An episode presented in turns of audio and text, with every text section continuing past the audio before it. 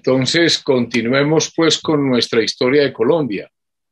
Estábamos en que se estaban rompiendo las hostilidades del famoso armisticio entre la República de Colombia y España. 28 eh, de abril de 1821. Reciben órdenes tanto el gobernador de Cartagena y el general de brigada Montilla de la ruptura de hostilidades que iban a comenzar ese día, 28 de abril de 1821. Mm, este tema de las sabanas para llegar a Cartagena, las sabanas de Córdoba, que conocemos hoy de Sucre, que obviamente no tenían esos nombres porque era provincia de Cartagena. Eh, eran complicadas, eran muy realistas. Por eso la importancia de las gestiones de Córdoba, José María, en esas sabanas, y por eso se llama ese departamento hoy Córdoba.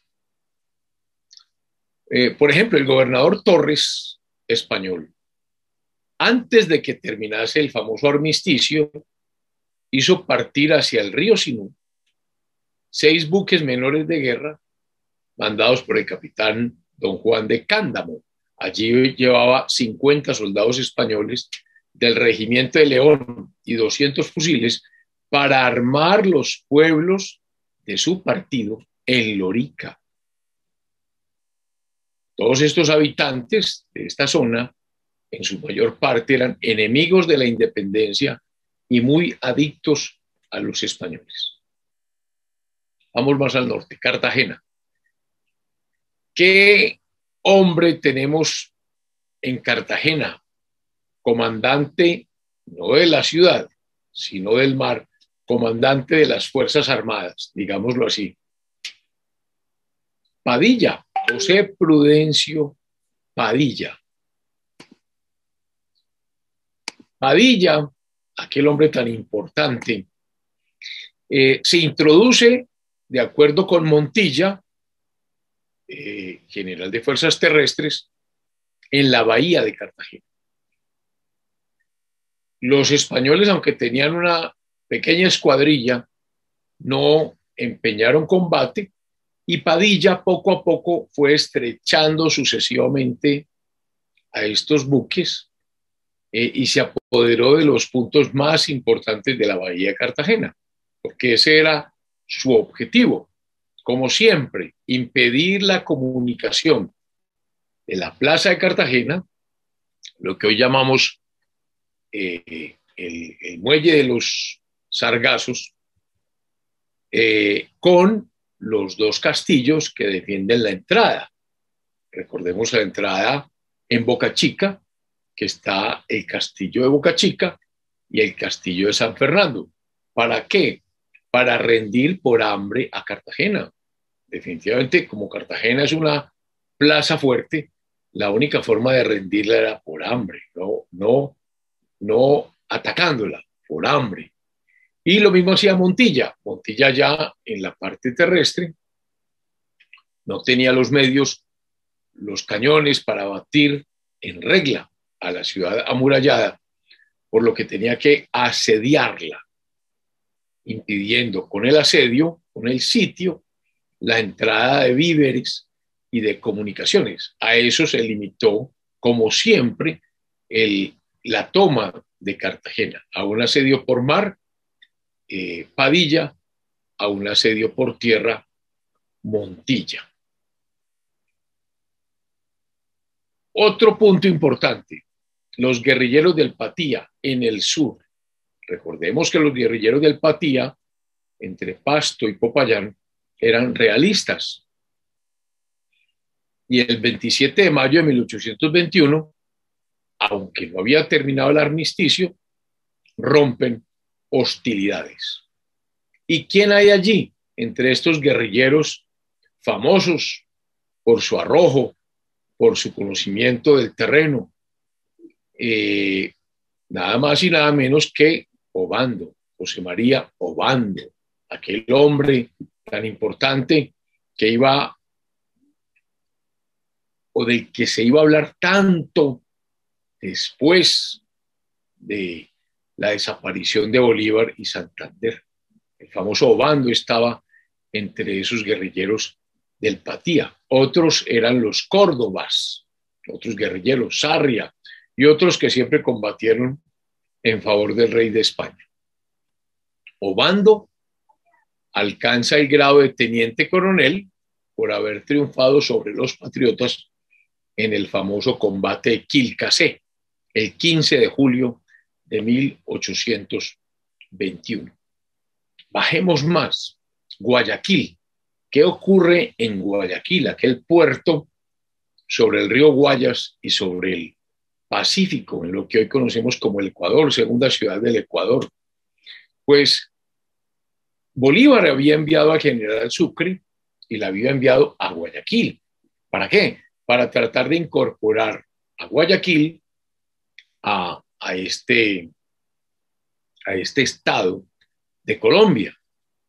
Sucre entonces trata por todos los medios, que le es posible, negociar con Guayaquil su incorporación a Colombia. Pero Guayaquil no aceptó, pero sí celebró con Sucre, entre Sucre y la Junta de Guayaquil, un convenio por el cual la Junta de Guayaquil se puso bajo la protección colombiana para que ésta defendiese y sostuviese su independencia. Recordemos que la Junta de Guayaquil había declarado la independencia de España. Bajemos más, vamos al Perú. Aparece, o ya habíamos hablado de él, eh, San Martín, José de San Martín, quien era el héroe en todo el sur, es decir, en el Río de la Plata, lo que hoy conocemos como Argentina, Chile y obviamente el centro entre Colombia y este virreinato del Río de la Plata era el virreinato por excelencia, el del Perú, que ambos anhelaban. ¿Quiénes? Bolívar y San Martín. San Martín se adelanta a Bolívar. En el Perú había un virrey, la Serna, ya lo habíamos mencionado. Entonces San Martín se reúne con él en un lugar llamado Punchauca.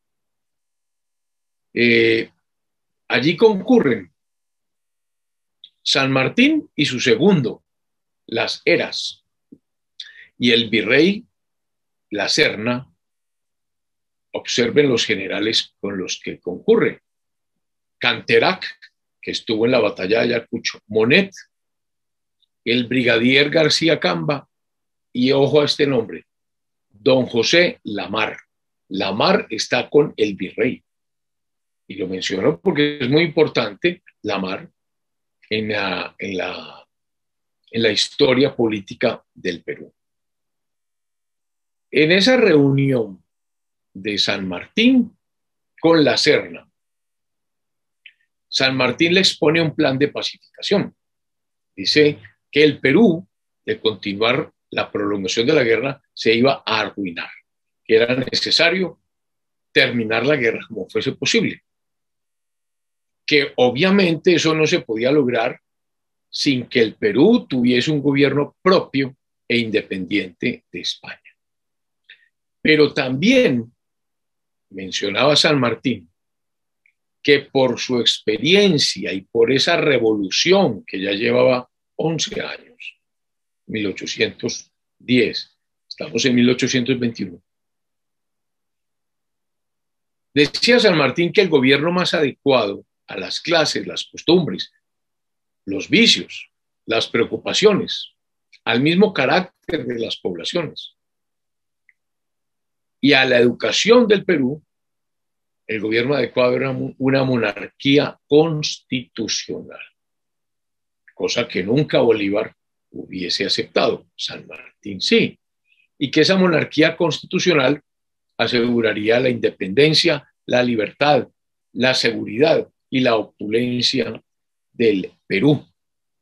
Proponía entonces San Martín al virrey La Serna que éste, La Serna, proclamara la independencia del Perú y que se estableciese una regencia compuesta del virrey, del mismo virrey La Serna, eh, por una persona que La Serna nombraría y que junto con La Serna nombrarían las corporaciones de la capital, o sea, Lima, junto con otra tercera persona que escogería el mismo San Martín, y que todos esos nombramientos serían sometidos a la aprobación de los pueblos del Perú, que a esa regencia que proponía San Martín le correspondiera la dirección de ambos ejércitos, patriotas como españoles, así como el gobierno y la administración del país, que asimismo esa regencia formaría una constitución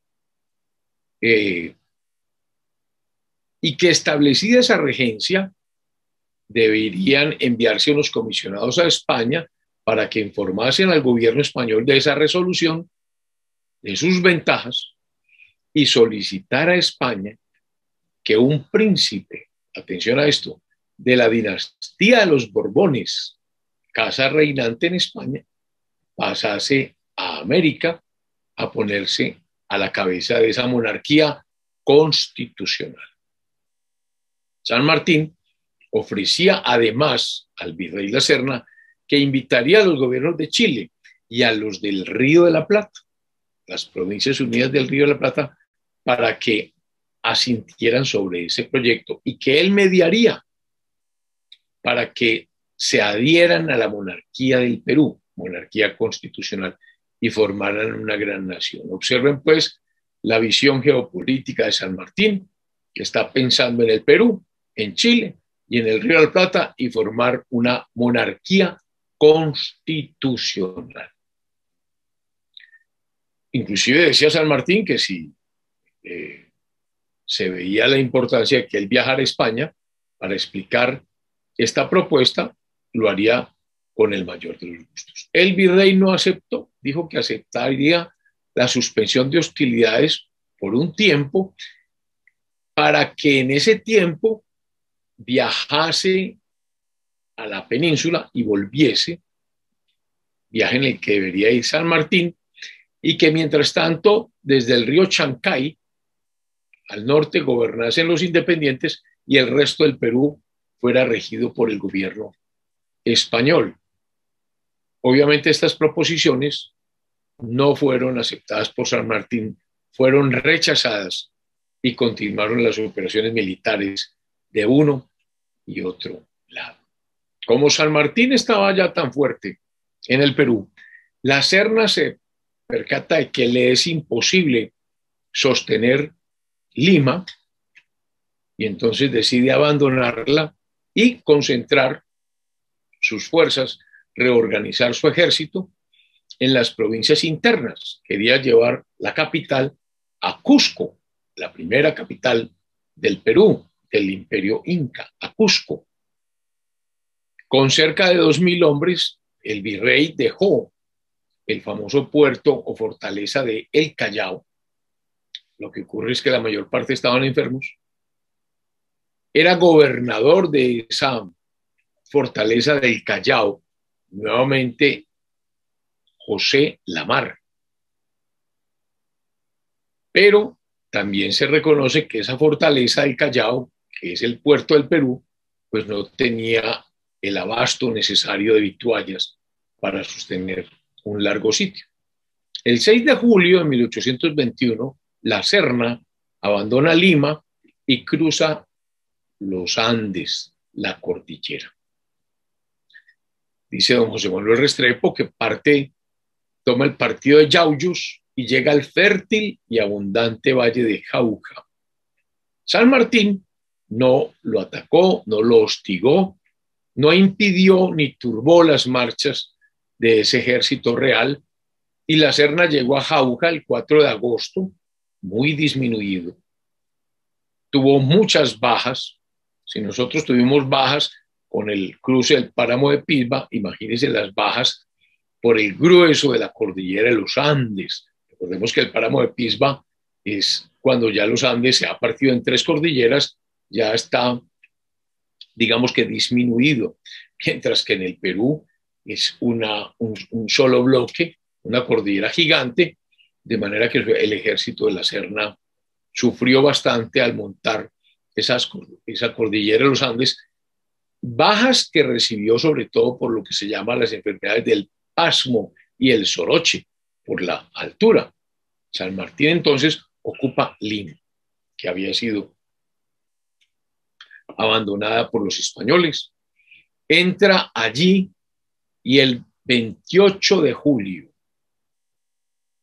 jura en Lima la independencia absoluta de España.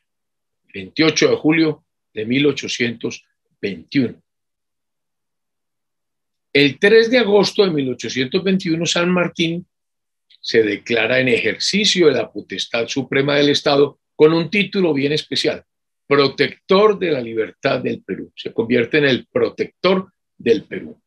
Y nombra, miren la estrategia política de San Martín, como ministro de Relaciones Exteriores. Recordemos que los tres grandes ministerios son Relaciones Exteriores para lograr el reconocimiento internacional, Hacienda para obtener recursos y guerra. ¿A quién nombra San Martín en Relaciones Exteriores? A un colombiano. Miren lo que está pensando San Martín, a un colombiano, don Juan García del Río. Para guerra, a uno de la provincia del Río de la Plata, a don Bernardo Monteagudo, y a Hacienda, a uno del Perú, a don Hipólito Unánue. Miren, miren la estrategia puede San Martín. O sea, San Martín iba por una gran tajada de América, así como Bolívar estaba pensando lo mismo, el uno desde el sur, el otro desde el norte. Ese decreto de San Martín del 3 de agosto, pues fue seguido por un famoso estatuto provisional que organizaba los distintos ramos de la administración pública, todo dependiendo de la voluntad de San Martín, que no tenía igual en ese estado que, había, que se había declarado independiente. Entonces el Perú estaba con San Martín, Lima, no la cordillera. La cordillera, allá está el ejército español por, por Jauja, por, por Cusco, por todo lo que va a ser la famosa batalla de Ayacucho tres años después. Dejemos a San Martín, a este coloso, y vámonos a Venezuela. Venezuela.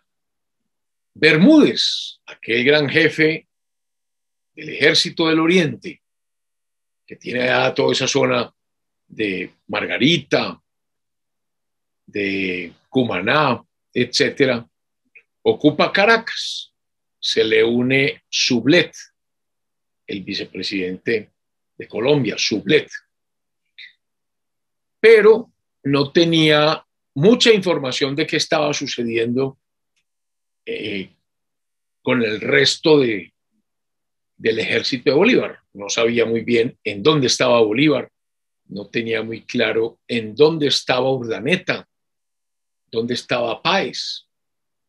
O sea, había un problema de espías, no había claridad de la ubicación de cada uno. Es más, llegó a, tener noticias de que el Libertador eh, había sufrido una grande derrota. De manera que había mucha dificultad de comunicaciones, para que vean la importancia de los famosos espías, de las comunicaciones en una, en una guerra. La, meta de todos era Caracas, la capital del, de, la, famosa Capitanía General de Venezuela.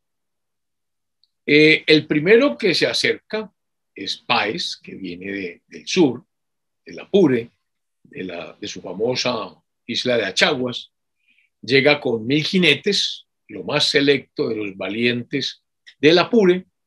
Dos días después, estamos en el mes de junio, arriban las demás tropas de la hermosa y aguerrida división de Páez.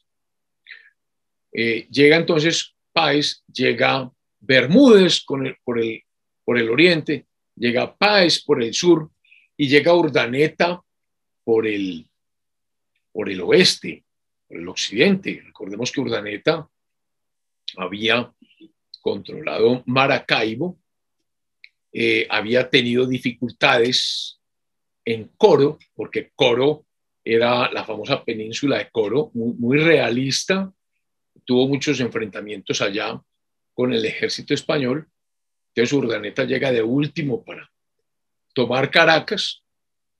Eh,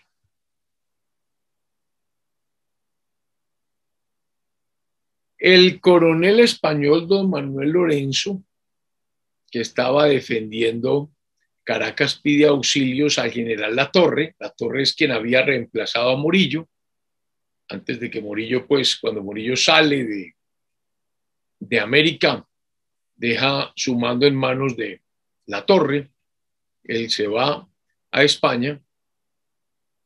Eh, Manuel Lorenzo pide ayuda, ve, ve unos ejércitos patriotas muy grandes y La Torre comete un error le envía los batallones primero de Navarra, el batallón de Barinas y un escuadrón de caballería en su ayuda. Y, es un error porque queda muy desguarnecido su ejército y manda ese ejército dos días antes de ser atacado el mismo eh, La Torre por el ejército combinado de Páez, Bolívar, eh, Bermúdez y Urdaneta.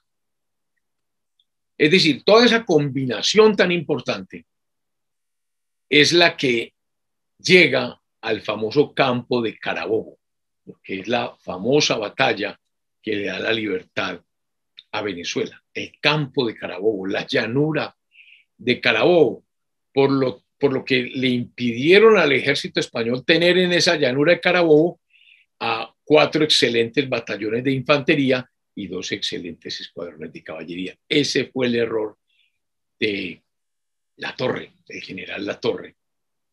Eh, y por esa razón tal vez fue que se perdió esa importante batalla que se dio en junio, el 24 de junio de 1821. Desde los primeros días de junio, la torre acampa en lo que se llama la hermosa llanura de Carabobo, llanura que ya había sido célebre porque en 1814 otro ejército español había sido derrotado. Eh, pero en este caso había un gran ejército de caballería. Era una llanura y en la llanura la caballería es bastante Importante, el 20 de junio Bolívar se mueve de San Carlos con 6.000 hombres de infantería, cruza las montañas, eh, el ejército español tenía cinco batallones de infantería, una artillería y una numerosa caballería, digamos que en fuerzas más o menos iguales. Pero Bolívar da una sorpresa y es que se toma el desfiladero de Buenavista y su vanguardia desde allí descubre el 24 de junio al ejército español ya formado para dar la batalla. Se trenza la batalla. Eh, batalla que ganan los, los patriotas, el ejército pues de, de Bolívar. Pero mm, es importante en esa batalla la actuación que es reconocida por nuestros historiadores del llamado Batallón Valencey, Valencey, porque fue disciplinada. Imagínense un batallón de infantería cuando ya las fuerzas están eh, derrotadas y no se rinde. Y empieza una retirada ordenada de un batallón español. Entonces comienza la retirada al trote, pero compacto. En muchas oportunidades se trató por parte de los patriotas de derrotar al batallón Valencey y nunca perdió la disciplina.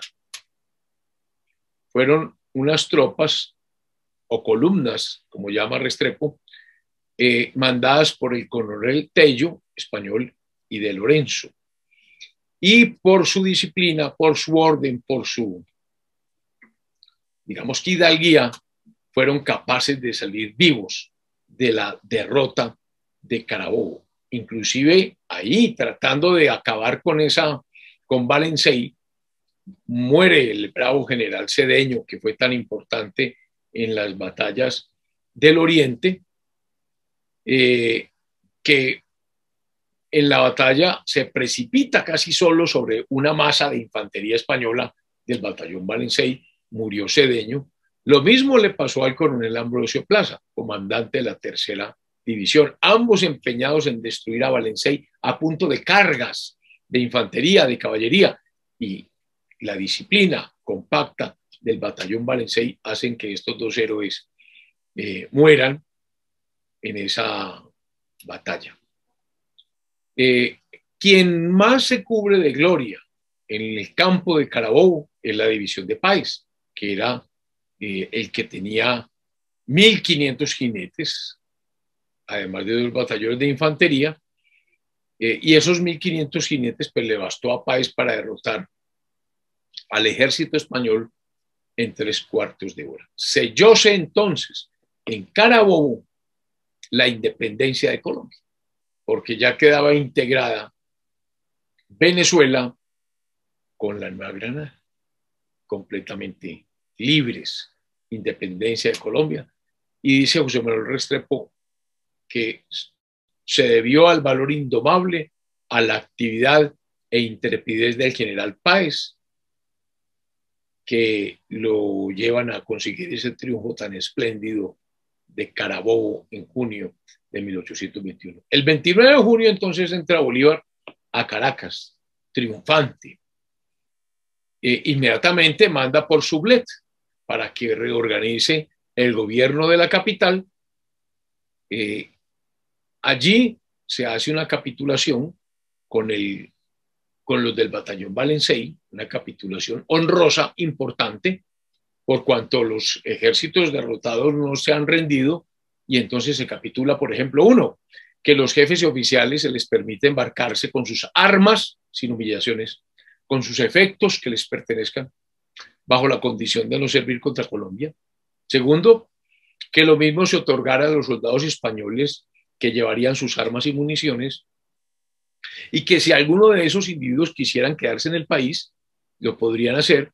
Tercero, eh, que todos aquellos que quisieran irse a Puerto Cabello pudieran hacerlo, que estaba en poder de los españoles, llevando sus armas y municiones, cuestión que eh, prácticamente entonces era una retirada o una rendición con honor, irse con sus armas, con sus efectos. De 700 hombres que tenía el coronel Pereira de aquel famoso batallón Valencey, le siguieron 200 y los otros 500 resolvieron alistarse por este acuerdo en las banderas de la República eh, Patriota.